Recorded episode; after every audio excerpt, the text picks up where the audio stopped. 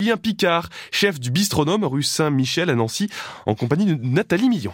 Pour les fêtes de fin d'année, on peut utiliser des produits qu'on n'utilise pas le reste de l'année. Le chapon, la poularde, le foie gras. On peut aussi, Julien, sublimer les mets du quotidien. Est-ce qu'on peut faire un plat de fête avec des œufs, par exemple?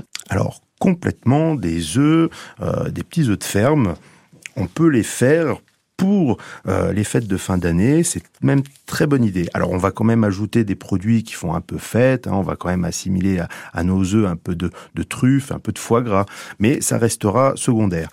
Alors l'avantage de l'œuf, c'est que sa coquille est poreuse. Donc par exemple, on peut mettre dans une boîte hermétique nos œufs quelques jours en avance avec une truffe dedans.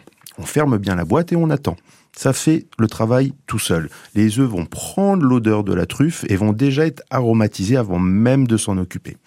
Ces œufs, on peut par exemple les faire façon mimosa.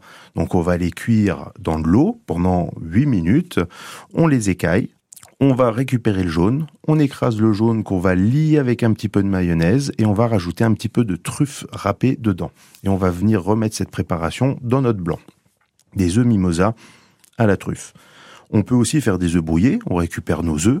On va venir les mettre dans une petite casserole avec un peu de beurre et à la fourchette, on va les mélanger constamment, constamment, constamment, constamment jusqu'à ce qu'ils se prennent comme une crème anglaise, qu'ils figent. Et là, encore une fois, à la fin, dans l'assiette, on râpe de la truffe fraîche par-dessus. Ou on peut faire aussi, que j'adore, les œufs cocottes. Donc là, on va prendre un petit ravier, on va le beurrer, on met notre blanc dedans, on essaye de garder le jaune entier qu'on va garder dans notre coquille à part. On va mettre au bain-marie à 180 degrés notre ramequin pendant une dizaine de minutes.